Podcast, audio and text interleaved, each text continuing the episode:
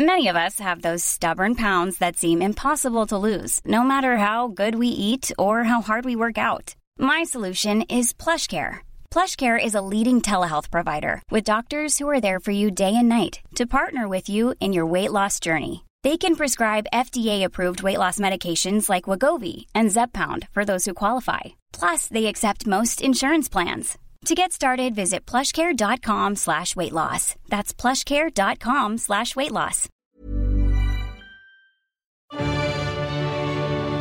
Langosta literaria.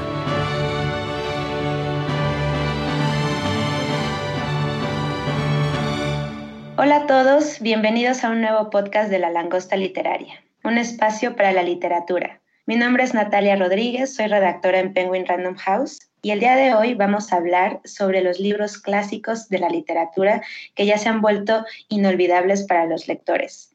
Me acompaña en la cabina virtual mi compañero Joaquín Guillén. Joaquín, ¿cómo estás? ¿Cómo has estado en estos meses de, pandemia y confinamiento? Bien, muchas gracias. Pues un poco sentido de que no dijiste mi gran amigo Joaquín. Eh, pero todo bien. No, no, hombre, Joaquín, tú, tú sabes que, que, tienes un lugar especial en mi corazón, pero era para que no se pusieran celosos los demás. no, pues bien, he estado trabajando, jugando mucho. ¿Y tú qué tal has estado? Bien, pues también trabajando, trabajando un montón en nuestros libros, pero también he estado haciendo otras actividades que no solía hacer y que quería desde hace mucho, como hacer ejercicio o precisamente leer algunos de esos libros que voy dejando sobre el buró y digo, algún momento, en algún día voy a retomarlos. Y pues llegó el momento, porque ahora todo el mundo ha estado encerrado en sus casas con estos diversos confinamientos en todo el mundo. Y de hecho, eh, había leído un artículo, un estudio de la BBC, en la que nos dice que todos los lectores que han estado retomando libros en esta pandemia, la mayoría ha leído libros clásicos. Leí otra, otra entrevista en la que preguntaban como, bueno, ¿por qué los, los clásicos han sido eh, los libros que se han retomado en estos meses? Y una, una, respuesta que me da mucha risa es porque son gordos y porque son libros grandes y que no se tiene tiempo para leerlos antes de este 2020. Y bueno, este concepto de que un clásico es un libro gordo y grande también me dio un poco de risa pero es verdad, ¿no? ¿no? Eh, podría sonar un poco a cliché, pero como todo cliché tiene base de verdad. No sé tú qué opinas, Joaquín, de, de los libros clásicos como libros también gordos y grandes en su extensión física. Pues bueno, evidentemente no, eh, pero también sí, en el sentido de que, o sea, ahora mientras estás hablando de esto, recuerdo mucho que en mi casa, por alguna razón, porque mi familia no, no es que haya grandes lectores o hubiera grandes lectores, pero creo que a mi abuelo, a mi abuela, alguien una vez se compró una, una enciclopedia con los libros que, los clásicos que había editado José Vasconcelos, que no sé si, si tú o alguien de nuestros escuchas los ubiquen, pero eran estos libros como con un lomo verde, sí. como un verde esmeralda, así, y estaban ahí en, en la casa de mis abuelos y decían los clásicos. Ahora que lo pienso, no sé qué pasó con esos libros, creo que me los regalaron, pero, o sea, no están conmigo aquí atrás. Entonces, no, no, no sé qué pasó. Pero justo, o sea, ahora rememorando un poco esta, esta idea, pues sí, o sea, definitivamente eh, mi noción de clásico nació ahí, ¿no? Como con esos grandes libros que, que ni siquiera eran para leerse, ¿no? Que eran como para que estuvieran ahí a la vista de todos exhibidos, como los Funko Pops ahora, ¿no? Este, no, no exactamente como libros de consulta, ni siquiera, no como, ah, sí, ahí está la Iliada, ahí está la Odisea.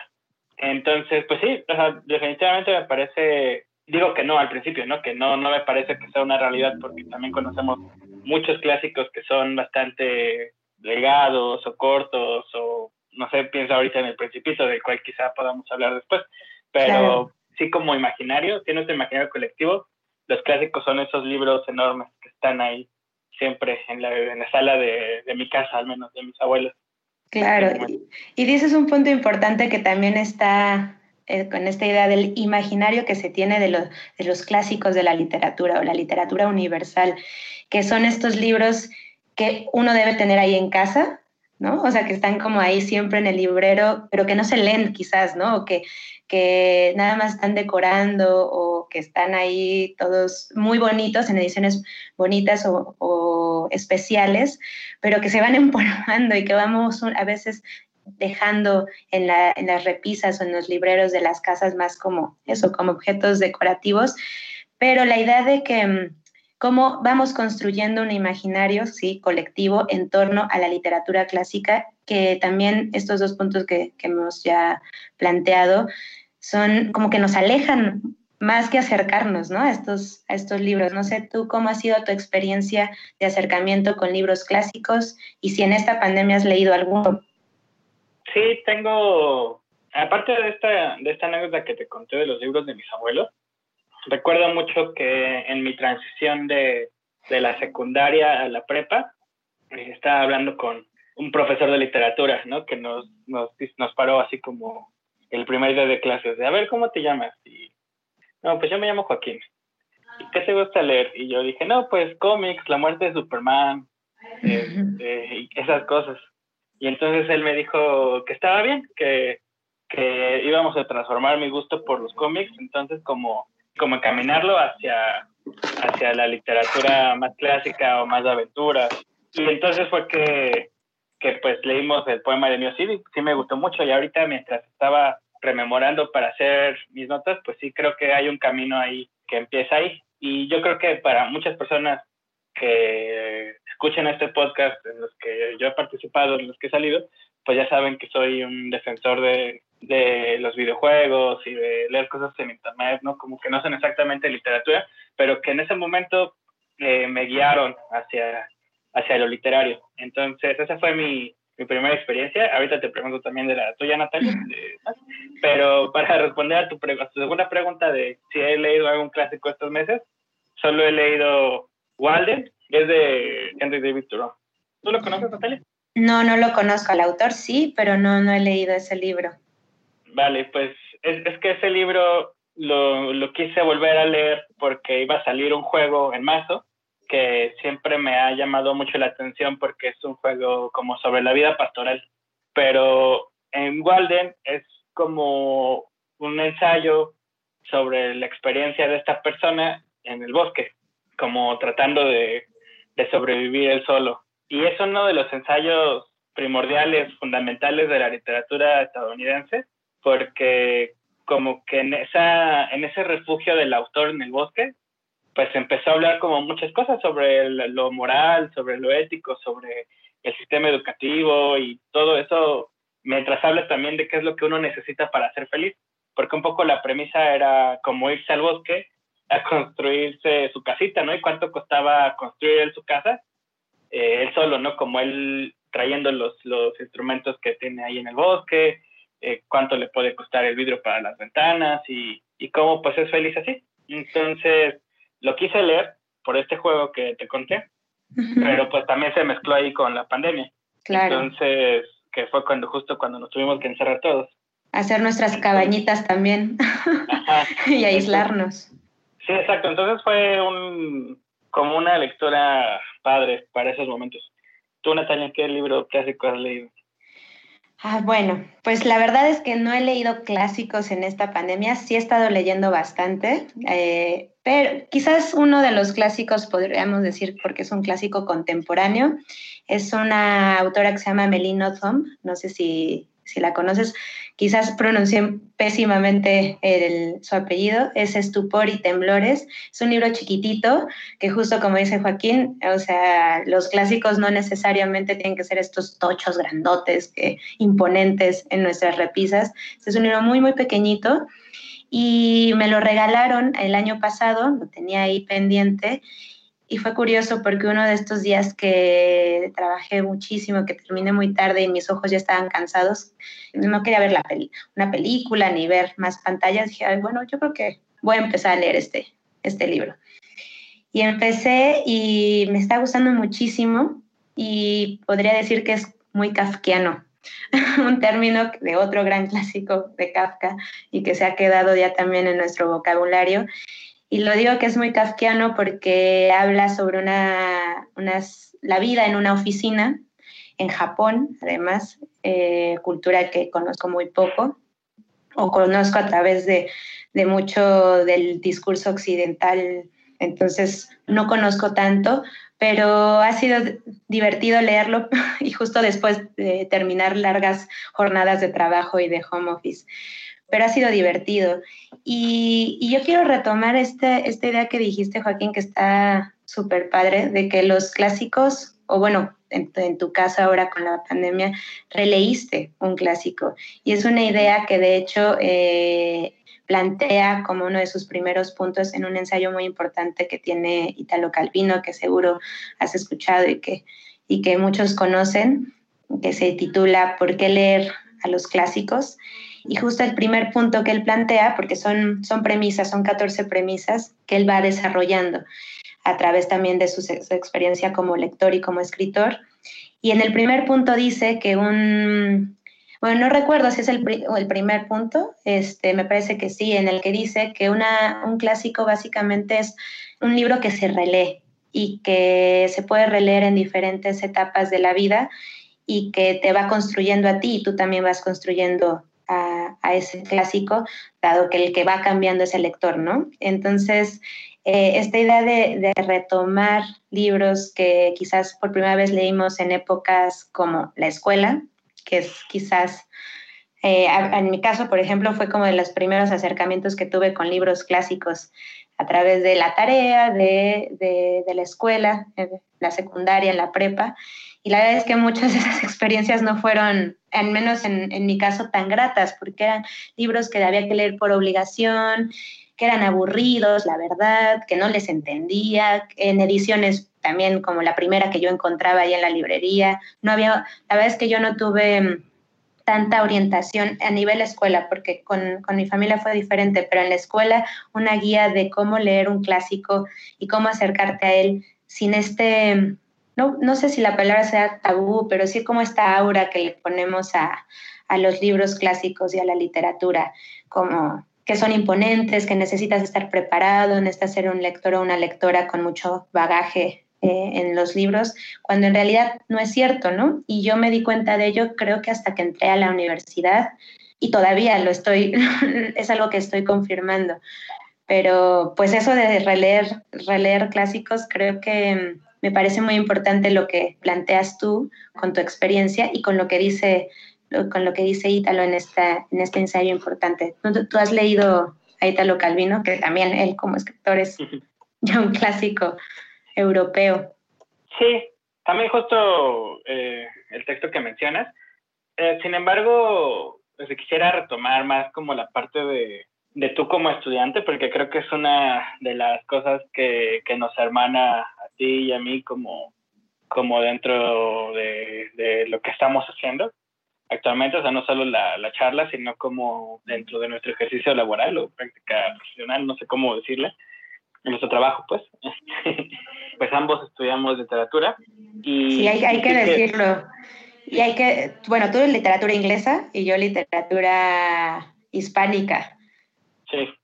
Y creo que es importante porque justo tú mencionas, ¿no? Que leer clásicos, pues la verdad a veces es aburrido. Yo eso se lo explico más como una falla del sistema educativo, no sé, eh, que, que, que los libros sean malos en realidad, porque no lo son. Justo cuando empiezas a leer clásicos en, en la prepa o en la secundaria, que te dicen, o sea, yo me acuerdo que tenía una maestra que en secundaria nos quería hacer leer el Quijote o fragmentos de Quijote, entonces como, como pues no. no Así, sin diseño guava, órale, chamacos de 15 años, pónganse a leer el Quijote. Sí, exacto, o sea, como que no hay una, una idea de la literatura de manera como continua, ¿no? Que te haga entender por qué el Quijote pues es importante, ¿no? Porque, o sea, sí, porque te pueden decir todos que es uno de los grandes clásicos del mundo, del español, por supuesto, que claro, sea el más clásico de todos, pero pues si no hay nadie que te esté explicando por qué, claro. o que te haga, que te transmita ese amor, que si nada más te lo ponen ahí porque es una lectura obligatoria, pues ahí hay una falla de, de eso, ¿no? Y de los libros, como, como entendimiento de, de cómo nosotros consumimos los libros porque no se nos puede olvidar que al final los libros son productos culturales, ¿no? Como lo es una película o como lo es una serie. Cualquier producción artística, ¿no? O sea, cualquier pieza de arte es producto de su cultura, de su tiempo, y que de ahí la diferencia entre un clásico eh, o que un libro o una pieza de arte que perdura a lo largo del tiempo es porque precisamente a lo largo de, esa, de, de eso devenir de los años, las culturas se siguen sintiendo identificadas o encuentran empatía en los personajes, en las situaciones que se van, en el caso de los libros o de las narrativas escritas, eh, desarrollando. Y es ahí cuando, al menos cuando en mi experiencia lectora, cuando empezó a hacer sentido mi experiencia con los clásicos, cuando empecé a encontrar estos como signos o estas pistas que digo, claro, yo así, yo así me sentía o me he sentido, por ejemplo, me pasaba mucho con, con novelas, perdón, no novelas, obras de teatro del, de los siglos de oro español, que además con situaciones sumamente chuscas, divertidas, también dramáticas, pero que son de la vida cotidiana y de y lo impresionante es que además sí, aunque aunque pueda sonar nuevamente a cliché, pero sí trascienden fronteras culturales y de tiempo.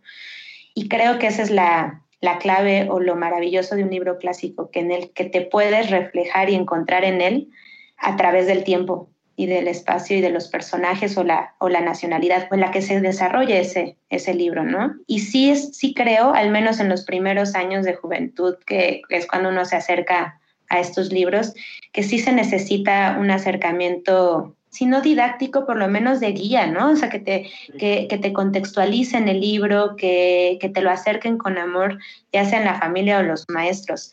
Yo quisiera como compartirles y y a ver tú qué, qué dices, Joaquín. En mi caso, con mi familia, mis, mis papás, pues siempre, toda la vida me, me, inculcaron mucho los libros, pero al principio, cuando era niña o al principio de mi adolescencia, jamás me dieron libros clásicos como el entendido del clásico, ¿no? O sea, más bien mi papá era como, tienes que leer este libro, y casi siempre me daba los libros que leía en, ese momento y le habían gustado y, consideraba que tenía que leer eh, muchos cómics, y me acuerdo mi papá me decía, no, yo leí este los 12 años, vas, ¿no? Calimán, eh, me acuerdo que, que, lo leí mucho con él. Eh, mi mamá también libros de, de chiquita, libros para, para niños, me daba muchísimo. Y después a la par tenía la vida pues de estudiante, y, de, y del plan de estudios que dictaba la SEP. Y recuerdo mucho cuando leí por primera vez eh, El Popol Vuh, que bueno, es un libro muy importante para mí, pero que empezó siendo todo un fracaso, la verdad. Lo empecé a leer, o bueno, lo tuve que leer en la prepa, me acuerdo, creo que era el segundo año, tercer año de prepa. Tenía un examen horrible con una maestra pésima, pésima, perdón, espero que no me esté escuchando, pero era muy mala maestra, muy exigente y regañona. Y pues yo tenía que leer Popol Vuh y nos iba a hacer un examen durísimo. y yo me acuerdo que empecé, fui al Fondo de Cultura, compré el clásico de ahí y cuando lo empiezo a leer dije, ¿qué es esto? No entiendo nada, así no ni siquiera los nombres así. Digo, ahora ya lo, hasta lo, ya lo puedo pronunciar. Hun Hunakpu, Ishbalanket, nombres rarísimos. Y yo, ¿qué es esto? dije, esto parece la Biblia. Y bueno, no lo terminé de leer, fue todo un tema horrible para mí. Evidentemente no pasé el examen. En fin, acabó muy mal esa historia. Pero lo curioso es que tiempo después, cuando entró a la universidad a estudiar letras, una de las, eh, las primeras materias que tienes cuando se inicia la carrera es literatura prehispánica y leímos el Popol Vuh con la profesora que tuve, que se volvería después mi directora de tesis, porque la tesis que hice fue sobre el Popol Vuh. ¿Quién me lo iba a decir? ¿Y cuál fue mi sorpresa o por qué mi amor por este libro, que después se volvió pues en, en mi tema de tesis? Fue por justamente el acercamiento que tuve a él a través de esta profesora, que fue completamente distinto. O sea, de entrada nos dijo, leemos mal este libro y la edición que están leyendo no es una muy buena edición, no, en vez de acercarlos los va, los va a alejar. Y en efecto, o sea, el, el, lo que resultó en mí en un amor y en un cariño hacia este libro a niveles de ñoñar durísimo y ahora tengo casi todas las ediciones que, encuentro en español del Popol Book, también algunas que hay traducciones en inglés, fue la forma en que leemos estos libros, incluso hasta la forma en la que nos acercamos físicamente en las ediciones.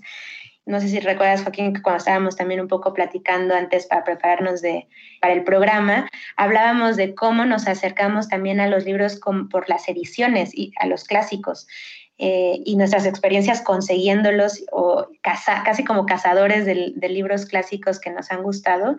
Tú me contabas de tu experiencia con los libros de Penguin Classics en librerías de viejo acá, acá en México y fue mi caso con el Popol Vuh, ¿no? O sea, que no, que ahora ya también me volví coleccionista de ediciones de este libro, que es un clásico que quizás no se considera un clásico universal, que, que es otra de las ideas que también plantea Calvino, ¿no? Que los clásicos son subjetivos y son personales y no necesariamente abarcan este concepto de universal, ¿no? Y el Popol Vuh, pues, es un libro que, pues, podríamos decir clásico para la cultura prehispánica de Mesoamérica, pero que en realidad pues no veo que mucha gente tenga el Popol en sus, en sus repisas, ¿no? En sus, en sus libreros. Pero bueno, ese es un caso mío personal de acercamiento y en el que todo empezó muy mal y acabó en una obsesión, en un amor obsesivo y un amor muy, muy lindo hacia este libro. Y que bueno, a ver, cuéntame tú qué, qué ediciones tienes ahí como de libros clásicos que, que, conservas y que, y que has ido cazando y recolectando.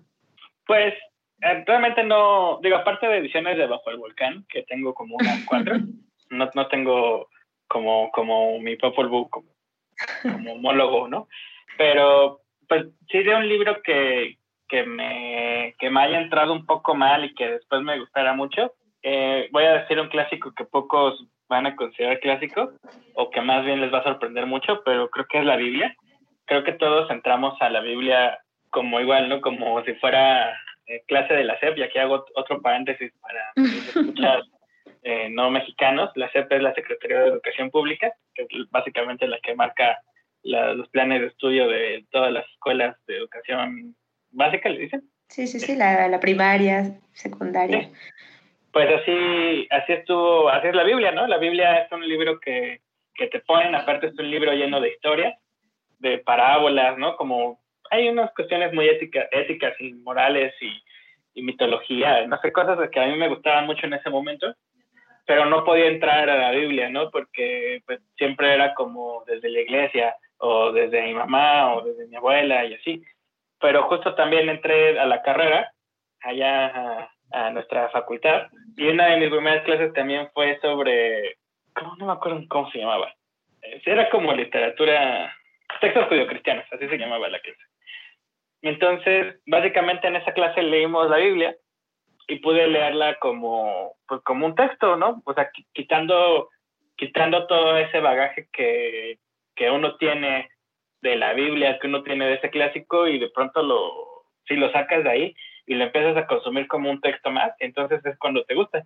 Y a la fecha yo tengo una edición que me, que me gusta mucho de la Biblia, porque es una edición de Porrúa, de como de la colección Sepan Cuántos.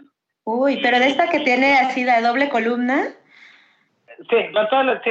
Déjame ver si la tengo por. Bueno, es que no tenemos Sí, yo, yo leí muchos clásicos en esas de Porrúa que me acabaron los ojos. Sí, entonces, pues sí, o sea, creo que ese es uno de los grandes libros que con los que pude entrar después. Yo sé que quizás es un libro que pocos esperaban que dijera, quizás esperaban que dijera otro tipo no, pero, pero es un fue el primer bestseller, claro que es un fue el primer bestseller y, y es un librazo, la verdad. Al menos la, el, el, inicio, la, el génesis, literariamente hablando, es una joyita, la verdad. Yo las parábolas es básicamente Jesús siendo el primer eh, microcuentista. y los evangelios ejercicios de reescritura. Sí, son este, son, es un texto que, que a mí me, yo lo disfruté muchísimo cuando lo leí ahí, que por cierto también recuerdo que cuando tenía siete u ocho años estaba haciendo la primera comunión y sí me gustaba como toda la parte de la, de la religión y quería ser monaguillo. Y esto lo voy a, voy a enlazarlo, no es nada más como contar mi vida, como siempre, con otro libro de James Joyce, otro clásico, El retrato del artista adolescente, donde el protagonista empieza eh, y como a sus 10 o 11 años, pues también decide que quiere dedicarse a la religión. Y tú dijiste, yo también quiero, de aquí soy. No, pero bueno, yo no leí a James Joyce en ese momento, yo lo leí hasta después. Cuando ya habías decidido dedicarte a las letras, supongo. Sí, entonces pues sí, leer el retrato del artista adolescente así fue, pues es muy bonito, porque justo un poco lo que dices, ¿no? Como que te vas identificando con, con las emociones, con, con lo que están pasando los personajes y así. Tú hablas de Teatro de los Siglos de Oro, que te da mucha risa. La verdad es que a mí no, a mí no me da risa. Porque... Joaquín, a mí no, no me gustan. No, porque pues yo no tengo la educación hacia eso, ¿no? O sea, sí leí a Juan Ruiz de Alarcón particularmente. Pero todos los enredos de comedia y todos los, los amoríos, ¿y eso no te daba risa, Joaquín? Es que, ya ves, si pues tienes tu vertiente más moralina de, de la religión. No, pues sí, a veces explica muchas cosas de mí, pero pero no, la parte es esa, ¿no? De que pues uno tiene como esta guía que, que te va como adentrando a los clásicos, porque pues sí tú dices, ¿no? Que los clásicos son libros que no son para todos, o sea, no tienen una, una cuestión universal.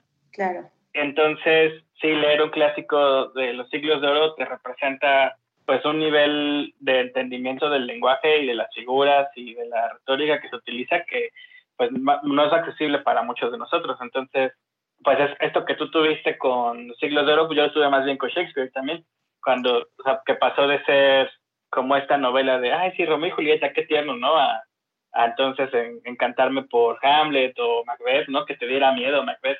Esa es una cosa que, que yo creo que sí hace una lectura mucho más amable. También estos textos que estamos mencionando es muy importante decir que son teatro. Claro. Y, pues, además... están hechos para leerse. ¿Tú, o sea, crees que nuestra experiencia con estos, estos libros fue diferente? Yo digo que sí, pero bueno, quiero saber o polemizar un poco, porque a nosotros fue diferente porque estudiamos una carrera de literatura a no haberla estudiado. O sea, si tú hubieras sido monaguillo, quizás, eh, ¿cómo hubiera sido ese acercamiento con los clásicos? Yo también me lo, me lo hago, me hago esta pregunta a mí misma porque seguramente no hubiera leído o no ahora este, decir, ah, yo ya leí Siglos de Oro. Probablemente no sería una de las lecturas que tuviera en mi lista de pendientes de libros. Eh, muchos de ellos, claro que sí, los, los hubiera leído, pero por ejemplo, en el caso esto del teatro o poesía, porque yo cuando acabé la carrera sí tuve un momento en que dije, mm, siento que tengo un, como un gap ahí de no haber leído literatura, por ejemplo, norteamericana, literatura europea, en otros, inglesa, por ejemplo, italiana. Te especializas tanto en mi caso en literatura hispánica y latinoamericana que dejé de leer muchos de los autores que a mí me gustaban, que era, por ejemplo, la literatura norteamericana, la gringa, me gusta un montón. Y a partir de que terminé la carrera, que ya tenía tiempo para leer también lo que yo quería y, y más un poco de, de hobby, de disfrute, me acerqué a otros libros que me fascinaron y clásicos que no, que no leí en la carrera. Por ejemplo, me recuerdo que acabando la carrera leía Kafka y dije, bueno, a ver, vamos a acercarnos a, Kafka y leí el proceso. Y, fue chistoso porque también a mí, a mí me ha pasado que leo clásicos en momentos como muy particulares de la vida en los que digo, pues por eso estoy leyendo a Kafka ahorita. Me acuerdo que empecé a leerlo eh, sentada en, esperando en un hospital de IMSS. Y bueno, yo leyendo a Kafka, era, literalmente era kafkiano toda la, la, circunstancia en la que estaba leyendo. Y me gustó un montón eh, el proceso. Y todo el tiempo yo estaba volando en la cabeza y decía, claro, es que esto y la burocracia y este, las jerarquías y el absurdo laberíntico de, de, los trámites burocráticos. Y bueno, en México eso tiene, todo es kafkiano, la verdad. Eh, es padrísimo empezar a sentir, o al menos para mí fue eh, fue muy padre empezar a leer a estos, estos libros que siempre o están ahí de ah, hay que leerlos y más como alumnos de literatura, pero desde, una, desde un espacio y de un tiempo como lector inocente, no sé si podría ser la palabra, o sea, no por obligación, no porque estamos estudiando esto. Y, y no sé si tú crees que hubieras leído otro tipo de libros o hubieras tenido otro acercamiento distinto de no haber estudiado letras inglesas yo creo que estamos en una posición privilegiada, creo que siempre es una es bueno reconocer este privilegio siempre que lo tenemos. Para empezar, pues tuvimos una educación eh, universitaria, ¿no? Que no, no, todos, eh, no todos tienen acceso a ella. Y aparte, pues tuvimos la fortuna, desgracia, creo que por ahora de, de decidir estudiar literatura. Entonces, creo que, que eso nos habla pues ya de, de que estábamos un poco más allá de, de esta visión, ¿no? Que, bueno, a mí, por ejemplo, mi mamá quería que estudiara periodismo, o sea, me dijo, si te gusta leer y escribir, pues estudia periodismo, algo que sí sirva. O derecho, quería que estudiara derecho. Y pues estudiar literatura, pues en mi casa fue un, pues no, no algo muy bien recibido, ¿no? Porque todos me decían, te vas a morir de hambre o vas a hacer así. Pero bueno, lo logré, o sea, con todo y todo, tuve el privilegio de decir, voy a estudiar una carrera y voy a estudiar literatura. Y hablo de este privilegio porque creo que es parte importante de, por qué estamos aquí. Nosotros en este momento estamos trabajando en la editorial y como parte importante de por qué nos gusta hablar de los libros, que es el, el que pues nosotros somos como profesionales de esto, ¿no? Y decidimos no dedicarnos a, a, a la salida profesional más inmediata cuando, que es estudiar literatura, que es, es, dedicarse a ser académico, profesor, ¿no? Nos dedicamos a, al trabajo de la edición y entonces nosotros también ya no es solo como una persona que te guíe a amar un libro, ¿no? Que te ayude a, a, atravesar ese entramado de letras confusas que son los clásicos, sino que a nosotros también, pues, empezar a hacer o pensar ediciones también para los lectores. Y creo que eso es uno de los de las cosas que más nos deben preocupar a nosotros como, como profesionales de, de esto. Por supuesto. Entonces, eso es, uno de nuestros retos, ¿no? Sí.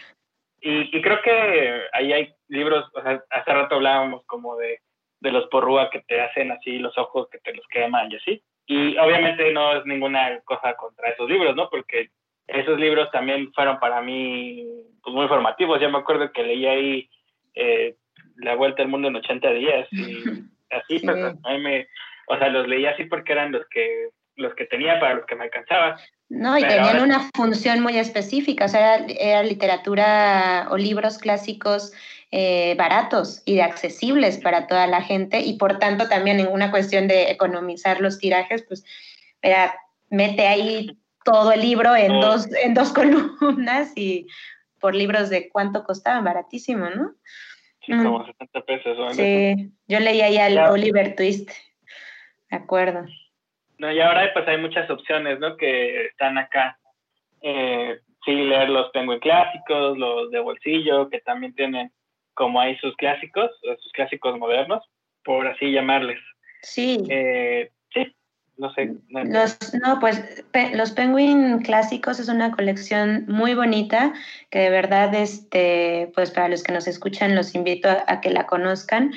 Eh, de hecho, eh, una, una, sorpresa muy grata que, que, yo me llevé fue encontrar una edición muy buena de una académica muy importante del Popol Vuh en Penguin Clásicos.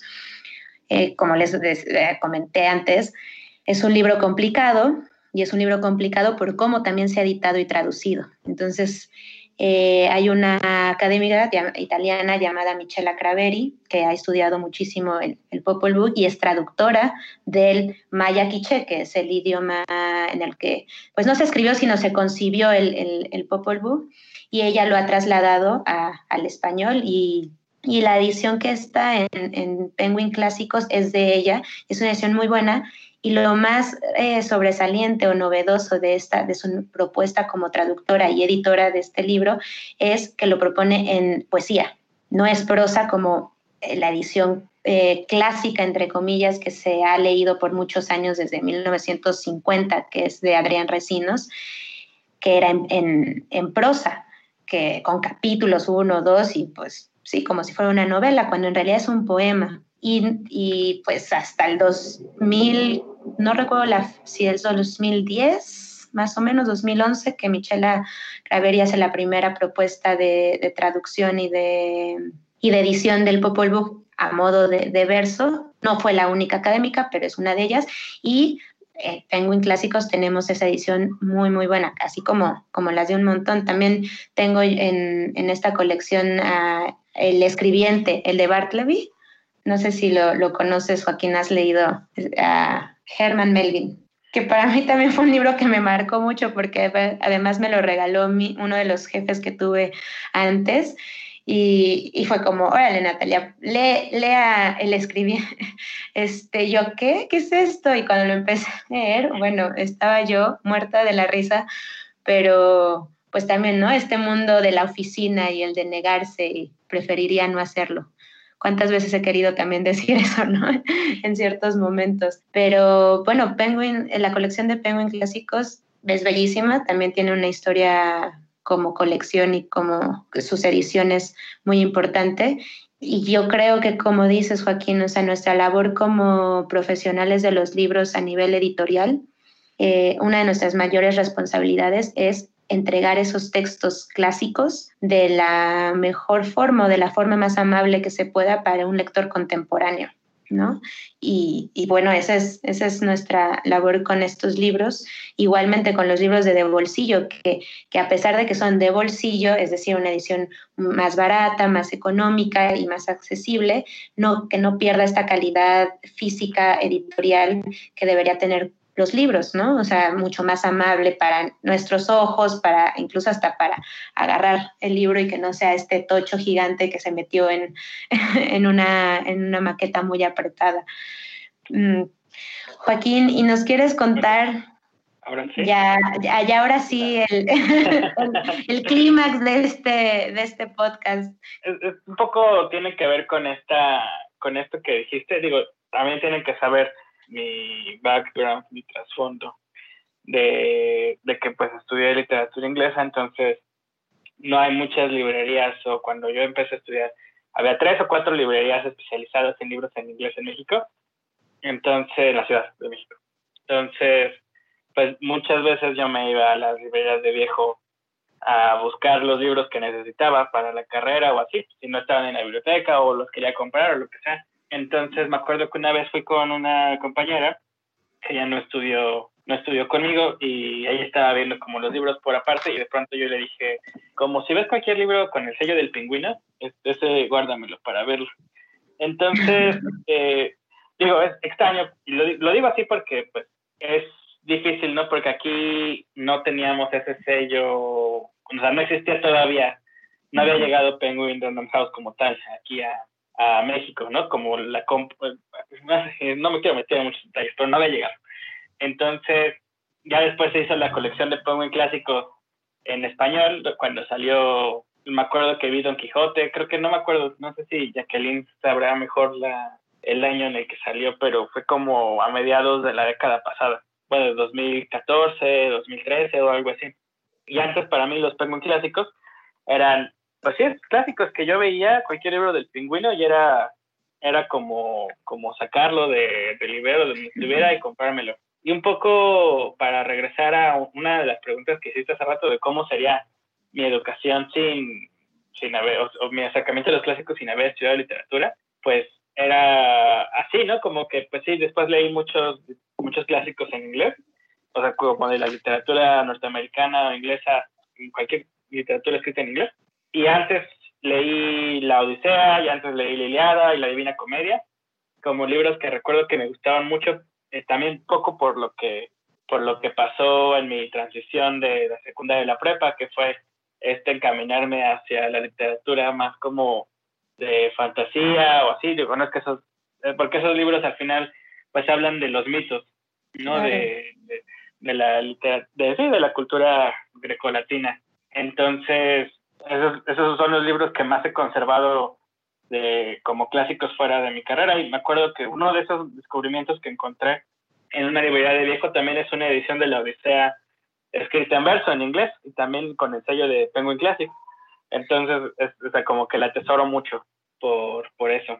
Además también tiene una, un encanto esto de ir a las librerías de viejo a buscar libros entre comillas inconseguibles, ¿no? O, o que o que no encuentras en cualquier lado, que digo, ahora como bien dices, ya también tenemos mucho más acceso a, los libros, incluso libros que se distribuyen en otros países eh, gracias al llamado Internet y todos los envíos que nos pueden hacer.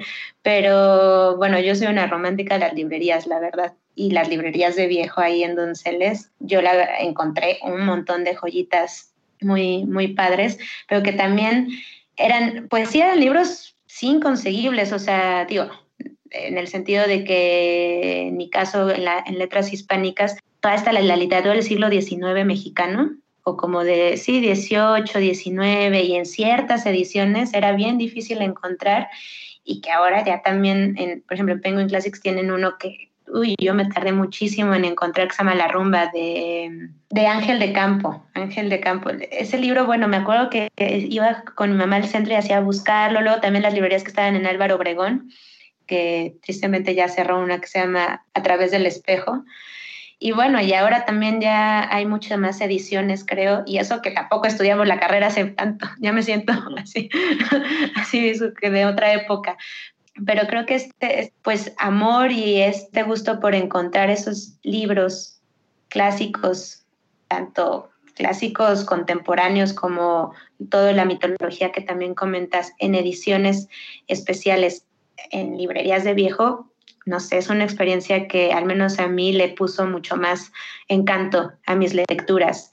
Y, ahora que retomas el tema de los, también de los mitos grecolatinos, a mí me encantó la Iliada y te lo conté cuando, cuando estábamos también platicando sobre, sobre el programa, que fue de esos libros que decía como, oh, la Iliada y la Odisea, ¿no? Pues, pues a ver cuándo las voy a leer, ¿no? La Odisea sí la leí en la universidad, por obligación, me gustó, pero es, es, el factor obligación a mí la verdad que me, me traba. Pero leer la Odisea primero es como ver Padrino 2, ¿no? no, pero leí, no, pero leí la Iliada primero. La, la ah. Odisea la leí, las leí por obligación y la Iliada la leí en, me acuerdo que era un verano, en la prepa. Y de, ah, en la prepa que te daban dos meses o tres meses de vacaciones, que era maravilloso estar en esos tiempos. Y dije, bueno, va, voy a leer la, la la Iliada. Y wow, me encantó. Y de hecho ahora saqué otra vez mi libro, lo desempolvé y, y toda ñoña, la verdad es que todos los márgenes así comentados, con post-its, este, está todo sucio ya mi libro porque lo manoseé todo. Y no me acuerdo, por supuesto, en su totalidad todo, eh, el libro, pero sí recuerdo la sensación que dije, qué librazo. En serio, así fue como en los momentos claves en los que dije, por eso es un clásico y por eso hay que leerlos, retomando como esta idea de, Calvino y la, yo creo que la pregunta del millón que muchos nos hacemos de ¿y por qué leer clásicos y qué hace un clásico clásico? Pues yo invitaría como a todos a hacernos esas preguntas en nuestras experiencias personales con esos libros, ¿no? Y en mi caso fue, pues ese, por ejemplo, la Iliada, simplemente me encantó. Y a diferencia como de la educación de la universidad y la educación académica en los libros, ahora que siento que ya estoy como sin ese corset de la universidad, me da gusto decir, pues lo leí porque me gustó, simplemente, o sea, sin hacer todo este análisis de, oh, teórico, que luego hacemos muy solemne, sobre todo en nuestras carreras, se vale decir, pues porque me gustó o lo leí y no me gustó, no le entendí, que, se, también pasa, ¿no? O sea, justamente no es universal. Eh, no necesariamente los clásicos son universales eh, de que nos tienen que gustar a todos o que todos lo tengamos que entender. Y depende, yo creo que también la, la época en la que se lean y la, las lecturas que hagamos de, de ellas en diferentes etapas de nuestras vidas. Y eso, a mí la Iliada, yo puedo decir que me gustó un montón. pues un poco lo que dices también me hace o me recuerda que tenemos esta necesidad de clasificar a los clásicos como, pues sí, ¿no? Que es un clásico y lo primero que piensas, pues es que son libros que se publicaron hace mucho tiempo, ¿no? Que de alguna manera ya pasaron la prueba del tiempo, pero tenemos la necesidad contraria, ¿no? De decir como son el nuevo clásico o un clásico instantáneo. y eso, que no, eso no existe, ¿no? O sea, no existe porque pues no puede haber un clásico instantáneo porque... Pues no, va en contra de la definición misma de clásico pero pues es alguna necesidad que tenemos también para decir que un libro nos gusta mucho, es como ponerlo ya en nuestro panteón de, los clásicos, sí, de, los, nuestros grandes autores. Y pues así llegamos a, a libros que se publicaron hace, pues no sé, 100 años, incluso 100 años se me parece... O menos. No, 100 años sí. 50 años, perdón, estoy pensando en 1950, 1950. Yo ya me adelanté muchos años, me adelanté como 30 años. Pero pues no sé, o sea, piensa en libros de los 50, de los 60, autores que publicaron sus primeros libros en también en los 80, 90, y dices, pues no sé si ya es suficiente tiempo como para decir que eso es un clásico.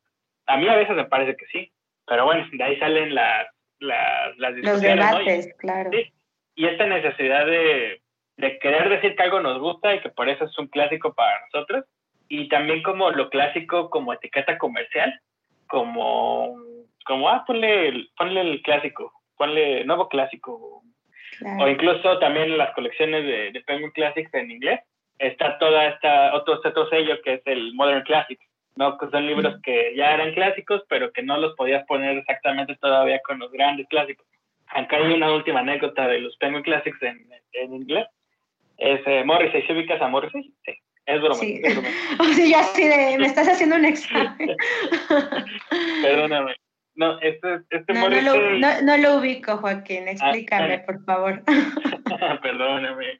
Pero tiene él cuando escribió su autobiografía, querían que se la publicara en Penguin Classics, como que esa fue su única, su única condición para que, bueno, no sé si es su única condición, pues obviamente no vi el contrato, pero el chiste es que sí está en Penguin Classics, o sea, si tú buscas ahorita la autobiografía de, de sí está en Penguin Classics, y eso es un poco como que en su momento, que fue también en 2013, creo que fue en 2013, la gente como que saltó porque dijo, pues es que, ¿qué onda? O sea, si este sello era el sello que publicaba pues a Homero, como esos grandes, grandes clásicos y de pronto tienes a Morrissey, como pues, de qué se trata.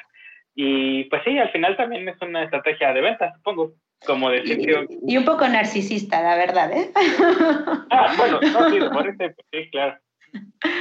Pero sí, ese tema de qué hace clásico un clásico, bueno, podríamos estar horas también discutiendo sobre eso, pero yo creo que, que estamos de acuerdo en que también es, los clásicos en nuestras vidas han sido por experiencias personales y particulares eh, con estos libros, ¿no? O sea, y cómo han sido nuestras lecturas y nuestros acercamientos. Eh, yo tengo así también una lista de libros, por ejemplo, el de cuando leí Lolita y lo leí hace muy poco. Wow. Bueno, también es un tema Lolita, ¿eh? Porque lo leí con ojos con mis ojos modernos feministas y que es muy desconcertante, Lolita. Digo, no sé si lo has leído tú, Joaquín. Primero, como pieza narrativa de literatura, me parece impresionante, brutal. El inicio, así para mí, de los mejores inicios de la literatura. Y lo que hace de Nabokov es una cosa, pues, muy loca, bueno, por decir, ni siquiera yo creo que el término, el adjetivo sería loca, o sea, muy, es, una, es un escritor que te confronta, o al menos yo sentí todo el tiempo eso, que me confrontaba todo el tiempo desde mi modernidad feminista, que por supuesto es un libro que ha causado muchísima polémica y polémicas diferentes de cuando se publicó a la que ahora se está haciendo. Pero bueno, sí fue un libro que también, a ver si luego se hace un podcast sobre él. Me, me, gustaría como debatir con, con, más personas y con más ojos lectores de cómo leemos también un clásico a partir de nuestros ojos modernos y cómo lo entendemos y cómo, cómo nos, nos identificamos, cómo lo interpretamos y lo vamos decodificando.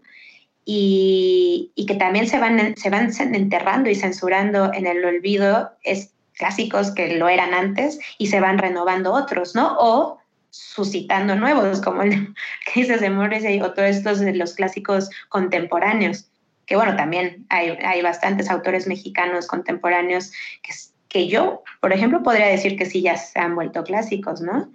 Yo no sé, tampoco es que tenga yo ahí la receta mágica de qué hace un clásico clásico, pero sí que van marcando eh, la escritura, de generaciones posteriores y también las pautas de las corrientes literarias en un país y en una cultura, ¿no? Sí, claro, pues hay unos libros ahí justo de, bolsillo que a mí me gustan mucho porque son este rescate de dos o tres novelas, usualmente dos nada más.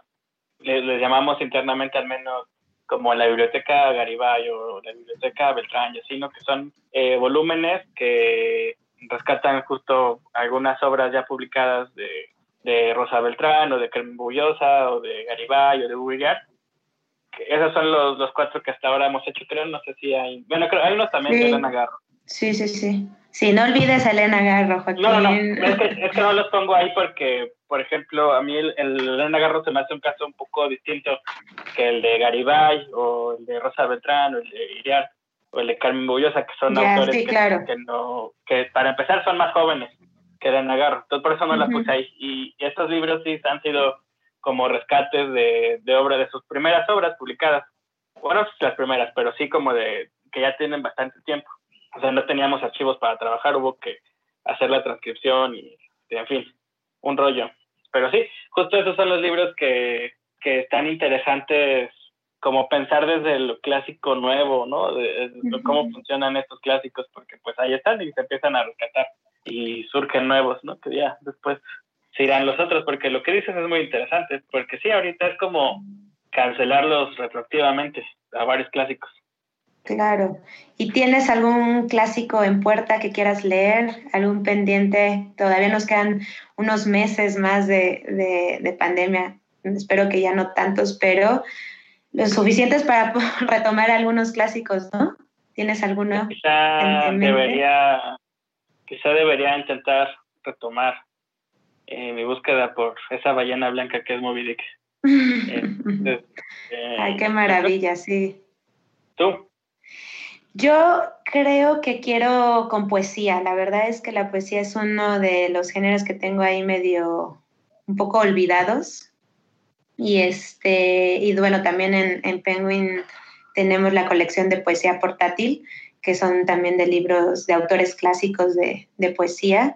Y, yo creo que es un buen momento para, para mí al menos, para retomar a estos, estos poetas y estas poetas que, que tenemos y que por otras, por algunas razones y por tener la vida tan en el, en el mundo exterior no había tenido oportunidad de leer, pero ya hay que retomarlos, ¿no? Y aprovechar pues esta situación tan insólita que estamos viviendo en todo el mundo, pues para hacer todas estas actividades que no, no hemos podido por alguna u otra razón. Joaquín, pues vamos a cerrar nuestro podcast. Me encantó platicar contigo sobre, sobre nuestras experiencias con estos libros, sobre nuestra experiencia como, como editores y redactores de, de libros que, nos han marcado también, ¿no? Y, me da muchísimo gusto que no hayas sido monaguillo, que, hayas elegido el camino de las letras para, estar hoy en el, en el mismo terreno de los libros. Todavía puedo cambiar. bueno, todavía se puede, pero yo creo que ya el gusto por los libros ya, este ya se te quedó. Espero que, que, haya sido la, el camino correcto. No, ahora sí que los caminos del Señor son misteriosos. bueno, Joaquín, muchas gracias. Y pues yo invito a, nuestra audiencia que nos ha estado acompañando y escuchando, que nos digan pues cuáles son sus clásicos favoritos, qué van a leer, qué han leído en esta pandemia, compártanoslo y díganos qué, qué les espera de sus lecturas. Muchísimas gracias, nos despedimos. En la producción estuvo Álvaro Ortiz, Adriana Velarde y Jacqueline Tavera. Muchas gracias y nos escuchamos hasta la próxima. Búscanos en nuestras redes sociales, Twitter, arroba langosta-lit, Instagram y Facebook, Langosta Literaria, y en YouTube, Me Gusta Leer México.